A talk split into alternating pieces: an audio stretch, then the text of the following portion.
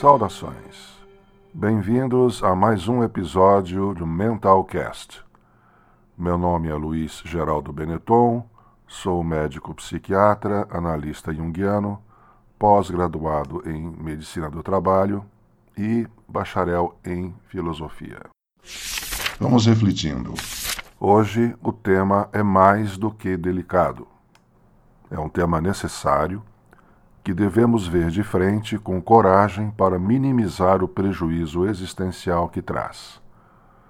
Hoje vou falar de suicídio e sua relação com o mundo do trabalho. Não vou me distender em estatísticas, apenas algumas informações e procurar abordar o tema suicídio em seu aspecto existencial. O Brasil é o oitavo país com maior número de suicídios no mundo, segundo a Organização Mundial de Saúde. Outra informação trágica é que a cada 40 segundos no mundo, uma pessoa comete suicídio, ou seja, até o fim desta locução, cerca de 20 a 25 pessoas terão obtido êxito em pôr fim à própria vida. No Brasil, segundo o Ministério da Saúde, Cerca de 11 mil pessoas tiram suas próprias vidas ao ano, o que dá cerca de uma pessoa por hora. O suicídio é a segunda causa de morte em pessoas entre 15 e 29 anos, segundo a Organização Mundial de Saúde. E de acordo ainda com esta instituição, em 90% dos casos é possível identificar precocemente o pensamento suicida e prevenir o desfecho fatal com medidas pontuais que vou comentar mais adiante. Em cerca de 97% dos casos de suicídio, a pessoa que o cometeu estava sob o domínio de um transtorno mental. São muitos os motivos para o surgimento desta instabilidade emocional. Podemos dividir em motivos estruturais e motivos circunstanciais. Dentre os motivos estruturais estão as doenças mentais propriamente ditas, como depressão endógena, bipolaridade e esquizofrenia. Os surtos agudizados dessas afecções mentais podem levar a um suicídio. Dentre os motivos circunstanciais estão as depressões reativas a fortes frustrações, desesperança e a visão estreitada pelo sofrimento psíquico.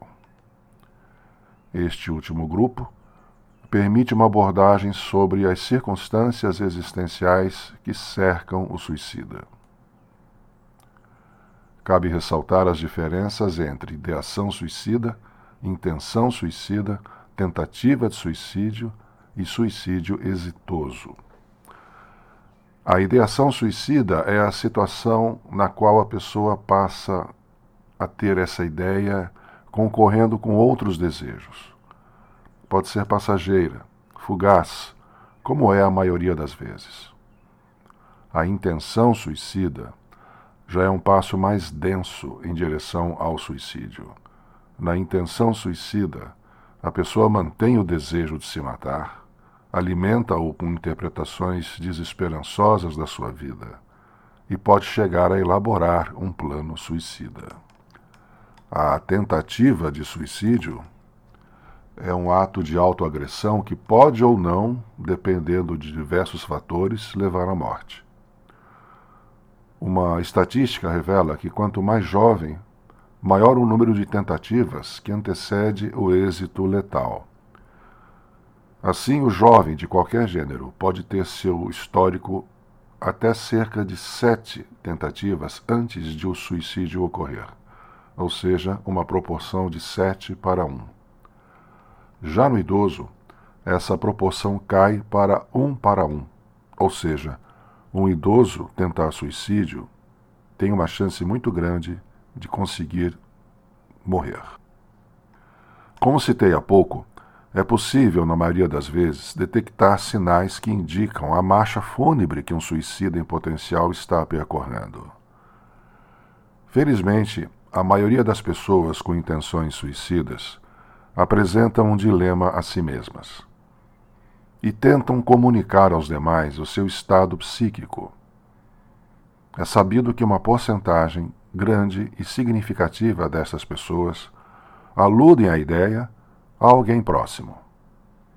Vale a pena lembrar alguns sinais típicos de quem está na rota de colisão de um suicídio, para que não passe despercebido ou nem ao menos se desconfie.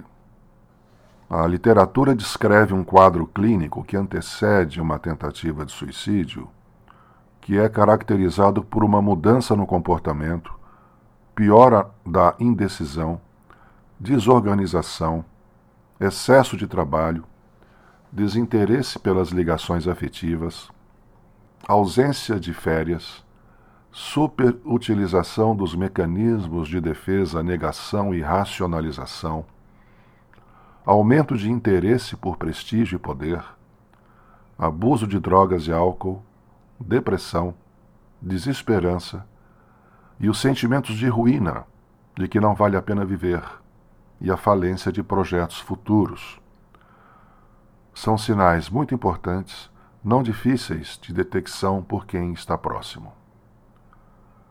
Outras características também podem ser citadas, como antecedentes pessoais e familiares de tentativa de suicídio, preparação de um testamento ou cenas de despedida, crises vitais próximas como luto, cirurgia ou separação, e melhora súbita de um humor depressivo remorso por sobreviver a uma tentativa anterior. Quanto mais velho, maior o risco. Abordando agora as situações existenciais que podem estar associadas ao mundo do trabalho. Iniciamos com a consideração de que um suicida esgotou para si seus recursos emocionais para sobreviver. O processo chega a esse ponto depois de muito desgaste causado pelas frustrações permanentes ou contínuas. Desilusões de relacionamentos que eram amorosos, conjugais, filiais, parentais, de amizade, com sócios ou participantes da empresa na qual trabalhava, formam um conjunto de possibilidades, assim como a desilusão de expectativas de crescimento. Outras desilusões de caráter político e religioso existem, mas não vou abordar aqui agora. Cercando o tema para as relações no mundo do trabalho, é necessário identificar os riscos psicossociais que cooperam para o suicídio. Já mencionei diversas vezes, em outras locuções, que o reconhecimento conduz a uma atualização da identidade e o equilíbrio emocional daí resultante e, por outro lado, a ausência de reconhecimento, o desrespeito aos padrões éticos e a valorização da competitividade e da produtividade como fatores essenciais levam ao caminho oposto. Um clima organizacional que cultua o isolamento, que cultua a alienação do ser da sua vida pessoal que não tem limites nem pudores para exercer um poder sobre a subjetividade do trabalhador. Produz sofrimento psíquico naqueles envolvidos nessa teia tóxica. Daí para abuso de poder, dano moral, assédio moral, bullying, sobrecarga de trabalho e burnout, é um breve pulo de ida e uma longa viagem de volta, se houver. Sim, porque esses ferimentos são acometimentos que agudizam depois de um período crônico, silencioso e subliminar, mas que tem sua recuperação emocional em um processo muito lento. A compulsiva e teimosa filosofia de trabalho que insiste na criação da excelência de resultados, não levando em conta a natureza humana do ser, sua pessoalidade seus limites e particularidades e a homogeneização que torna o ser humano peça de máquina produtiva, e o estímulo ao sucesso individual, à competitividade desvairada, levam ao túmulo parte das infelizes vítimas deste mórbido processo. O pior é que existe uma espécie de servidão voluntária a esta dinâmica muitos ainda creem que este é o caminho da realização pessoal. A anomia é um conceito da sociologia que descreve a dissolução dos laços sociais que sustentam e referem uma pessoa. Considero a anomia também pela sua dimensão psíquica, porque a identidade depende da estruturação dos laços sociais e o afeto percorre as trilhas destes laços. Anomia, enquanto falência de laços sociais, produz consequências ao psiquismo da pessoa. A anomia é aqui considerada, então, como a perda da identidade pela fragilização dos laços afetivos sociais. A pessoa atinge seu ponto máximo de vulnerabilidade.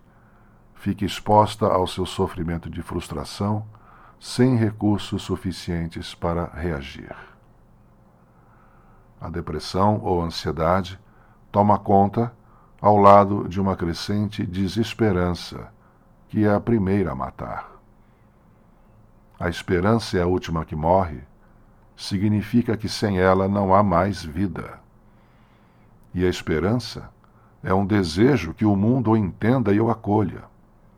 Um suicida quer o fim do seu sofrimento, ao qual chegou por ações específicas. O outro enquanto amigo, parceiro, colega, parente, é o ponto de apoio que tanto necessita para se mover da posição trágica e ameaçadora que se encontra. Ninguém se levanta puxando os próprios cabelos para cima. Sem um ponto fixo, nada acontece. O sujeito suicida busca um lampejo de desejo do outro por ele. A vivência mortificante termo antitético, mas necessário, de sentir-se ou saber-se abandonado, sem luz no fim do túnel, leva ao ato final. Ser ninguém é mortal. A organização do trabalho, enquanto reduzida à administração de relações comerciais, preocupada com metas e sucessos, estimulando concorrências, deixando o respeito humano e a ética como elementos secundários, vem levando uma multidão ao adoecimento mental. A lógica interna dessa postura é o do produto, do resultado a qualquer custo. Laços afetivos e solidariedade são enfeites dispensáveis. O que vale é acelerar. A desumanização que a organização do trabalho deixou acontecer em inúmeras situações deve cessar não faz mais sentido manter uma mentalidade tão retrógrada. A administração, enquanto ciência, não pode ser tão limitada a ponto de não achar soluções humanizadoras para o processo produtivo. O suicida manda uma mensagem. O suicídio no local de trabalho é provavelmente um recado direto, um grito de desabafo final sobre toda a somatória de modalidades de opressão que recebeu. Um conjunto de microtraumas equivale, em termos de consequências, a um grande trauma. O que está sendo revelado pelo ato suicida no ambiente de trabalho é o diagnóstico da fragilização dos laços sociais que se deu graças à valorização das competitividades internas da desvalorização dos valores éticos e da camaradagem. A organização do trabalho se aperfeiçoou em controlar até mesmo mínimos movimentos não produtivos. Adicionalmente e infelizmente, coerente com essa mentalidade, o clima organizacional mediante um suicídio recente se fecha em copas. Não aborda o assunto, senão em sussurros individuais e o corpo organizacional continua com a sua pobreza de espírito. O silêncio coletivo não salva da toxicidade que já se instalou no ambiente. Este silêncio também é tóxico porque advém de uma opressão na situação que exige exatamente o contrário. Que palavras sejam ditas, que as pressões sejam vistas para uma elaboração não devemos esperar um suicídio para depois examinarmos seus motivos associados à organização do trabalho. Podemos ter uma abordagem autocrítica examinando quanto a política organizacional estará ou não contribuindo para um clima negativo, propiciador de desmotivações, injustiças, abusos e enfraquecimento dos laços sociais. Cuidado com a anomia, tanto na dimensão social quanto na psíquica. Os recursos para essa pesquisa estão à mão. Não há necessidade de novas tecnologias a revisão sobre a quantas anda o clima organizacional deve fazer parte da rotina da empresa. É possível perceber uma subjetividade ferida pela manutenção de sintomas do espectro depressivo. As pessoas mais suscetíveis e vulneráveis devem ser respeitosa, discreta e eticamente alvo de atenção dos líderes. A abordagem junto à subjetividade se dá pela empatia e compreensão, não por um despejar de regras e métodos de fundo racional. O que está ferido é de natureza passional. O que menos uma pessoa com fortes intenções suicidas precisa é de explicação, seguindo modelos que se apoiam em clichês, palavras que não levam a nada.